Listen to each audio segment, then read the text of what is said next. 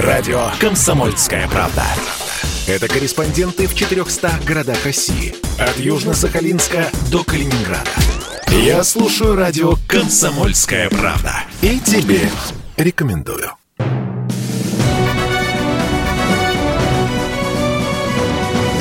Клуб знаменитых путешественников. Совместный проект Русского географического общества и радио «Комсомольская правда».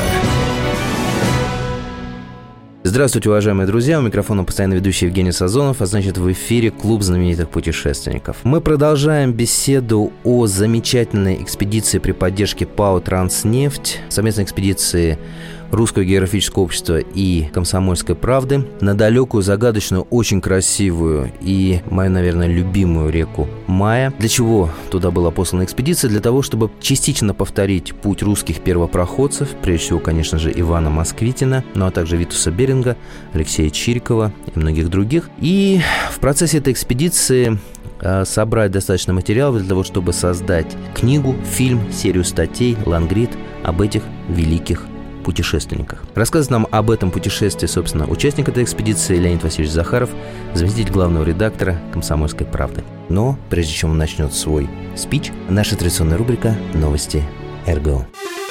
Клуб знаменитых путешественников. Русское географическое общество заключило соглашение о сотрудничестве с Сирийским географическим обществом. Меморандум о взаимопонимании подписали первый вице-президент РГО Николай Касимов и президент СГО Асама Кадур. Стороны договорились осуществлять научное, просветительское и культурное сотрудничество, обмениваться опытом и информацией в области географии и смежных наук, а также содействовать развитию научных связей. РГО и СГО намерены поощрять взаимное участие образовательных организаций двух государств в международных олимпиадах по географии, конкурсах, фестивалях, совместных экологических, туристических и других мероприятиях. Продолжается всероссийский конкурс Русского географического общества и телеканала «Моя планета» «Лучший гид России». Принять участие в проекте может любой желающий. Для этого достаточно снять двухминутный ролик с оригинальной, познавательной и достоверной мини-экскурсией по городу, музею или природному маршруту. Участвовать в конкурсе могут граждане России, а также иностранцы, достигшие возраста 12 лет. Главное условие – все видеоэкскурсии должны быть сделаны в России на русском языке и быть присланы до 17 сентября 2021 года на сайт лучшийгид.рф. Всемирно знаменитый путешественник Федор Конюхов отправился в новый беспримерный поход. 15 июля атомный ледокол доставил его на Северный полюс, где была организована крохотная дрейфующая станция. На ней в полном одиночестве Конюхов проведет две недели, занимаясь океанографическими исследованиями и живописью. Подробности в наших следующих выпусках. 1 июля стартовал международный конкурс Русского географического общества «Придумай слоган для географического диктанта-2021». Организаторы ждут яркие и запоминающиеся фразы, которые могут стать девизом акции. Заявки на участие принимаются до 31 июля. Счастливчиков ждут призы, наручные часы с символикой РГО и другие подарки. Клуб знаменитых путешественников. Кстати, вот э, Иван Москвитин это же не единственная Ой, тема. да нет, конечно. Даже взять э, Витуса Беринга приключения. Витуса Беринга же есть какой-то, по-моему, очень-очень Беринг старый и его фильм. да. друзья. Беринг и его друзья, да. Еще черно-белый. Да, он черно-белый, он очень старый, и он, конечно, ну, тоже, ладно, проведем его по категории лучше, чем ничего, но про Беринга, думаю, думаю, тоже можно было бы снять гораздо более интересный, более современный фильм, потому что, на самом деле, тот, который снят, вот этот Беринг и его друзья, ну, конечно, вот нынешних, нынешних дочерей-подростков, вот им, наверное, не заманишь, да, потому что там все таки он в очень старинной, архаичной манере сделан. Олдскульный как бы. Олдскульный, да, да, вот. И надо бы, конечно, все это дело ну, переснять, что называется, взять, взять за основу. Почему не сегодня? Да кто его знает, кто его знает, как-то, может, да мало людей знают просто потому что, я так считаю. Надо слушать нашу программу. Надо слушать и нашу программу, надо читать нашу газету, надо следить за нашими экспедициями, ну, потому что иначе, да. Ну вот э, тоже недаром мы вспомнили Витуса Беринга, э, ведь э, доска, которую установили, она была посвящена не только Ивану Москвитину, она была посвящена еще Берингу да, и да, Чирин, да, Чирикову, да, его да, товарищу. который, который Вот, значит, а этими же они там тоже проходили, получается. Совершенно верно, они уже потом, после, ну, наверное, ну, предположу, что им, может быть, было немного легче уже. Ну, не в этом, собственно дело, кому было легче, кому тяжелее, просто факт остается фактом. Первыми русскими людьми, которые вышли к Тихому океану, был Иван Москвитин и сколько там его друзей. 20. Так, кстати, тоже 20 друзей Москвитина. Хороший, кстати, фильм мог получиться. Клуни, ну ладно, уступил бы я ему исполнение главной роли, бог с ним. Нет, Клуни сыграл бы не Хорошка Колобова, А, или который, который писал э, Да-да-да-да, отчет, протоколировал, сказку. да, протоколировал Сказку о все походе. это, да, да. Вообще, да, в общем, тема есть, тема интересная. Но вообще тут надо сказать, что экспедиции «Комсомольской правды» Русского географического общества, они ведь э, уже довольно много установили мемориальных досок в честь э, действительно выдающихся людей. Всякий раз это было связано с какими-то тоже интересными приключениями. Вот помнишь, как мы пробирались к э, Большому Курейскому водопаду? О, это незабываемо. Вот это было одно из самых изнурительных вообще наших переходов, потому что мы по Курейке должны были подняться вверх, и планировалось, что мы дойдем вверх по течению примерно до двухкилометрового расстояния от этого водопада, ну, а два километра Ну, преодолеть. Но у без нас ничего не получилось, потому Без что вариантов. не сезон оказался, нам пришлось выйти за 7 километров до водопада, и выяснилось, что подниматься нам придется почти по отвесной скале. Не весть откуда у всех вдруг проснулись навыки скалолазания и альпинизма. Оттащили, Забрались на- оттащили мы доску Оттащили побольше, доску чем побольше, в этот раз. Да, да, потому что тогда еще опыта маловато было, мы не знали, чем это все чревато. Метр на метр. Доска, доска, перфоратор, все это тяжеленное такое. Вот. Ну и потом переход такой был 7 километров по... Ну, там смешанная такая была территория, там то тайга, то, ну, предболотья, назовем их так, то валуны огромные, то Ручьи. ручьи, да, то какие-то заросли, через которые пробраться невозможно. Потому что вот во всех этих походах, на самом деле, один из самых, наверное, трудных моментов, ну, не считая подъема наверх по довольно крутым склонам, это вот это вот пересечение поваленных стволов, да, Ой. когда ты вот каждый, вот через каждый метр ты должен вот как-то преодолевать вот эти все сосны и березы поваленные, это все-таки утомляет сильно. Не, по-моему, сложнее был только поход на реке Улье к водопаду, где погиб к водо... геолог да, Гамалея. совершенно верно, тоже это был тоже невероятный, конечно, переход, потому что там тоже все радости мы эти испытали, крутые подъемы, спуски. Хорошо, кстати, что помнишь, мы взяли с собой моток веревки, Да, который три года я Толстый. носил с собой Да, да, да, который уже, да, собирался, наверное, выбросить давно. Вот, хорошо, что мы взяли, потому что местами там приходилось спускаться именно по веревке, потом по ней же подниматься. Тоже мы планировали, уч- с учетом того, что расстояние там было на самом деле небольшое, да, но с нами там злую шутку сыграл вот этот очень крутой подъем, Мгм. и вот эта самая пересеченная местность по склонам, где вот эти самые поваленные деревья, кусты непроходимые. В общем, разве что не взяли мы с собой мачете, чтобы, как в фильмах там про Амазонию, Ну, как-нибудь я, я жалел, что рассекать э, перед собой такие аллейки. Короче, трудно нам тоже, Жень, да? Трудно. вот. Ну, в этот раз на мае, то есть вот таких подъемов. Не-не-не, не нет, было. в этот раз у нас не было Жара дли- длинных пеших переходов, самый, наверное, э, такой изнуряющий был это жара, но, я скажу так, мы в этой жаре тоже нашли свои плюсы, скажем так, это гораздо лучше, чем когда неделю льет дождь. А, это точно. Потому что ты выходишь из палатки, ну, там, допустим, рано. Во-первых, рано вставали, что уже неплохо. Во-вторых, температура воздуха и вообще э, солнечная погода. Все это способствовало тому, что с гигиеной было все в порядке. Вышел, умылся, искупнулся даже в реке. Ну, вода, конечно, холодная, там не, не до купания в полном смысле. Ну, по крайней мере, ты привел себя в порядок, можешь плыть дальше. А когда вот это все мокрое вокруг тебя, когда из палатки, из мокрой палатки вылезаешь на еще более мокрый воздух, вот тут уже конечно, даже умываться не хочется. Это, конечно, прискорбно, потому что за две недели, конечно, человек слегка теряет человеческий, человеческий облик, облик. да. Вот, а этого допустить нельзя. Ну, мы-то это уже знаем, мы калачи тертые. Да. Ну, вот я, я здесь вспоминаю, ну, есть еще более худший вариант, это мороз.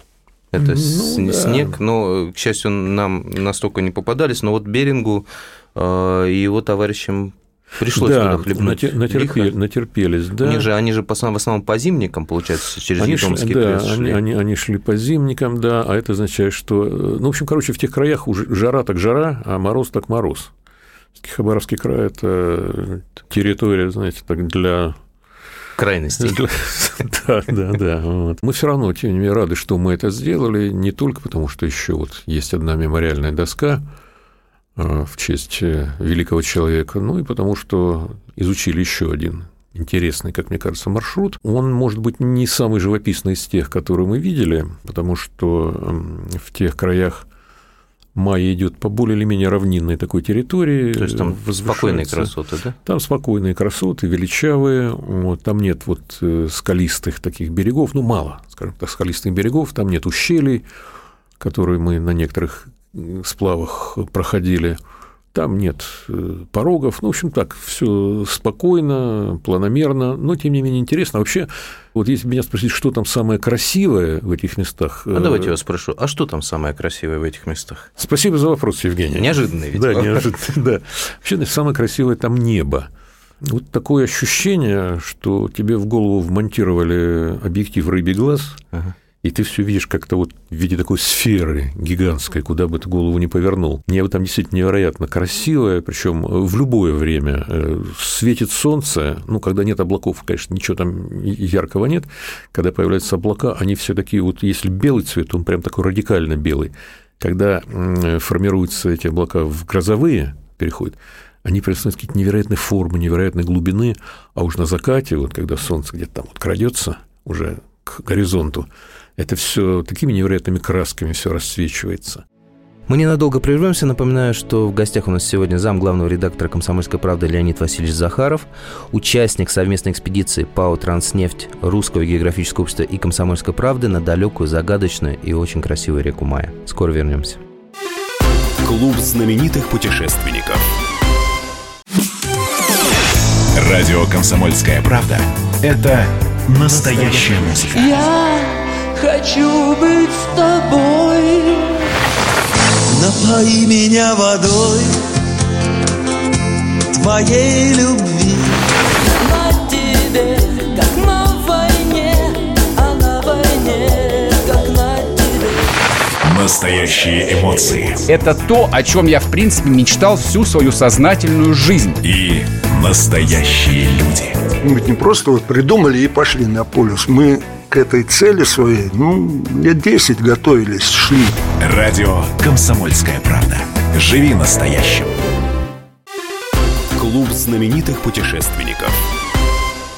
И снова здравствуйте, уважаемые друзья. У микрофона постоянно ведущий Евгений Сазонов в эфире Клуб знаменитых путешественников. В гостях у нас Леонид Васильевич Захаров, путешественник, зам главного редактора «Комсомольской правды» и участник совместной экспедиции ПАО «Транснефть Комсомольской правды» и Русского географического общества на далекую, очень загадочную, красивую, восхитительную реку Маю, которая имеет очень богатую историю. Эта богатая история посвящена прежде всего великим русским первопроходцам. Прежде всего, конечно же, это Иван Москвитин, но также это Витус Беринг, Алексей Чириков, которые через эту реку шли открывать новые берега, новые земли и расширять Российскую империю. Справка. В 1581 году войско Ермака только перешагнуло за Урал, а уже в 1639 отряд Москвитина вышел на берег Тихого океана, завершив экспансию на Дальний Восток. Даже строго по прямой, с запада на восток это более 5000 километров непроходимой тайги. Русским Колумбам понадобилось менее 60 лет, чтобы увеличить российские владения более чем в два раза, причем абсолютно мирным способом. Случай, не имеющий в истории аналогов. Достойно права изумления, что такая горсть людей овладела таким громадным пространством Земли, писал о русских первопроходцах в конце 17 века их современник, дипломат и путешественник Яков Рейтенфельс. Что же, поистине еще более удивительно, так это то, что и живущие далее племена подчинились царю не потому, что были покорены военную силой, но по убеждениям купцов и исключительно в надежде на выгоду в будущем от торговых сношений с московитами. Мы застали полнолуние, это было потрясающе. Но причем это не так, что Луна вот выходит на небо и прям светит на вас сверху. Нет, она все время как-то крадется за деревьями, но она очень яркая, такая оранжевая, она большая и создает невероятный какой-то эффект. То есть она дает отцвет на облака, очень красиво. А сама так вот идет, идет, идет за лесом, мы видим, что там что-то происходит такое яркое, красивое, интересное. И потом бах, она выходит над речкой. И такая какая-то красота, и такая-то лунная дорожка какая-то. Ой, так вот и сидел бы и сидел. Ну, собственно, так и сидели на самом деле. Вот, ну, как тут спать пойдешь, а? Ну, да. Нет. Ну, было вот чувство, которое описал Вадим Штрик, это э, очень интересный фотограф, тоже писатель. Ну, он описал это чувство, когда рассказывал о своих путешествиях в Арктику. И вот он говорил, что когда ты стоишь в том месте, на краю полуострова, о котором ты читал у великих первопроходцев, да, то возникает какое-то удивительное чувство, что ты прям не веришь, что ты видишь сейчас то же, что видели они. Вот было такое чувство? Было, было, врать не буду. Ну, причем оно было, было не только в этой экспедиции, а еще и, ну, собственно, в, во многих ну, в некоторых, скажем так, других. А так, да, действительно, вот так стоишь, смотришь. Причем, ну, понятно же, что э, за эти годы, за эти столетия, скажем так, в Москве не нас 1639 год, Да. ты понимаешь, что на самом деле здесь не так-то много, на самом деле, все изменилось. Ну, может быть, река чуть-чуть э, изменила свое русло, может быть, деревья стали другими, но в целом вот эти вот камни, которые там по берегам э, валяются, вот эта вот речная гладь, это все что же самое на самом деле. Все действительно создает какое-то такое интересное чувство, интересное, прям вот, ну, не скажу, что только ради этого чувства мы в эти походы и ходим, но оно добавляет прелести, добавляет. Ну, места насколько дикие? Ну, совсем дикие. То есть людей вообще Естественно, людей вообще нет. Э, Вот э, мы выбросились ниже Большого Залома на мае, и 11 дней мы шли, ну, скажем так, 9 дней мы шли совсем не встретив никого, а на десятый день стали уже попадаться рыбаки, которые из Нелькана. Это из того поселка, куда мы в итоге должны были дойти. Удивлялись? За, за два дня. Да нет, на самом деле они ну, или делали вид, что не удивлялись, по крайней мере. Ну, там же ходят на самом деле еще другие тоже рыбаки, какие-то экспедиции, но редко. В этом году еще вроде никого там не было. Вот, ну, привет, привет. Че рыбалка плохая? Да мы не знаем сами. Наверное, вы все выловили. Или вы. Ну, в общем, так вот. Шутки перекинемся. В общем, 9 дней вообще никого. Десятый день уже так встречались какие-то моторки. По ходу дела на 11 день мы пришли в поселок Нелькан, там заночевали, ну и уже оттуда выбирались в Хабаровск. Это интересно, на самом деле. Там нас там, кстати, запомнили в Нелькане. Причем потому, что три года назад мы же пришли туда совершенно другой дорогой, добирались на машинах до Нелькана, а уже потом из Нелькана шли ниже по течению по той же самой реке Мая, той же самой Москвитинской реке. Это, конечно, здорово. Вообще это приятно встретиться там с людьми, которых ты видел, которые говорят, ой, что-то я не помню, то ли я у вас видела у нас в музее, то ли по телевизору отвечаем и там, и там. И там, и там. видели, все, все так и есть. Так что И на не- просторах так- интернета. так- так что вы не ошиблись, да. Справка. Знаменитый историк Георгий Вернадский писал, что русских первопроходцев на восток влекли жажда приключений и страсть к исследованию новых земель.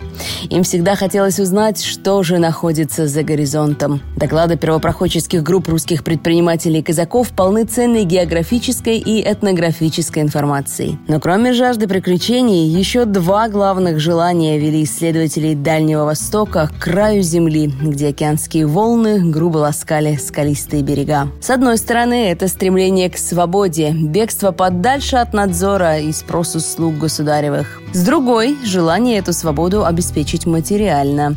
Охота за драгоценными металлами и их аналогами мехами, или, как тогда их называли, мягкой рухлядью. И здесь в путь отправлялись как всякого рода авантюристы, которым собраться только подпоясаться, так и служивые люди по царскому велению, имевшие прямой приказ новых землиц проведывать. Современным понятиям это были люди по подготовке и умениям близкие к разряду бойцов элитных спецподразделений. Партия казаков из Якутска выходила обычно на дощатниках, плоскодонных судах, вмещавших до 40 человек со снаряжением. Запасов брали минимально, по несколько пудов муки, крупы и соли на человека. Главным грузом, который берегли как зеницу ока, было вооружение – ружья, порох и свинец. Все остальное добывалось в пути. Васильевич, ну вот э, в этот раз были какие-то ситуации, ну, скажем, таких эпических испытаний? Жень, врать не буду. Ничего такого прям, что заставило бы внутренне содрогнуться, не было.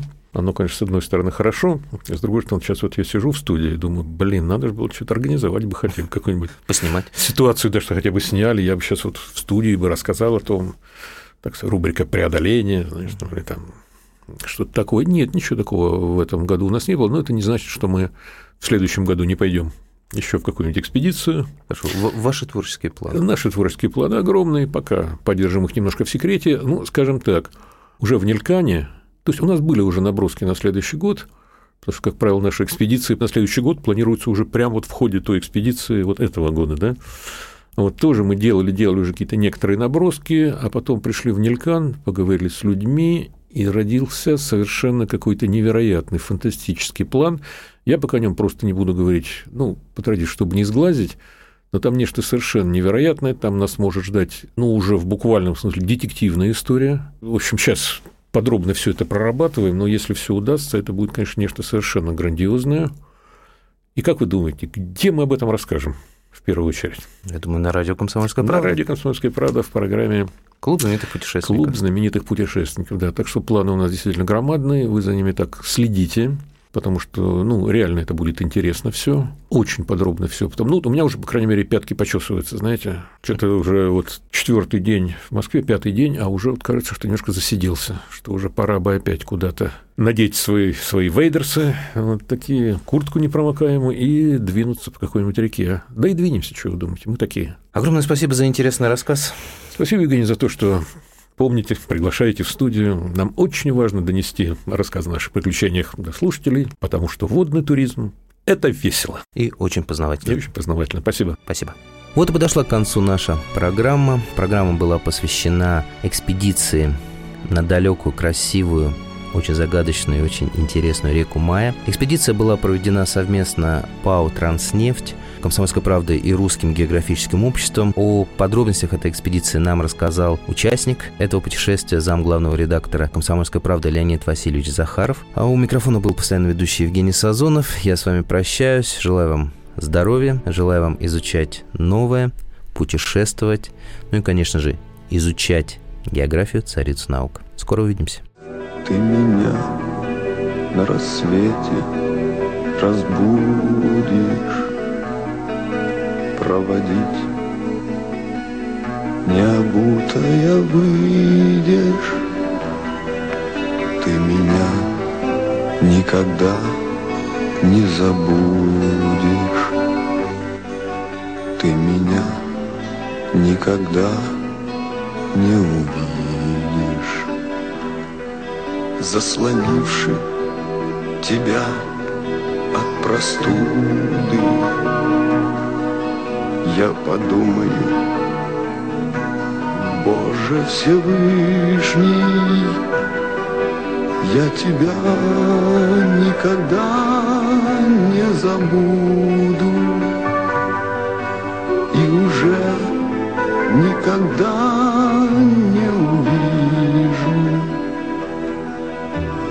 реку в мурашках простуды. Это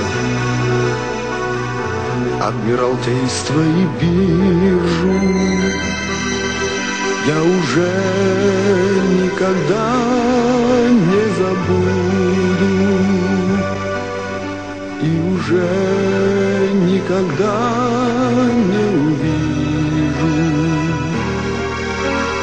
не мигают, слезятся от ветра. Безнадежные карие вишни Возвращаться плохая примета. Я тебя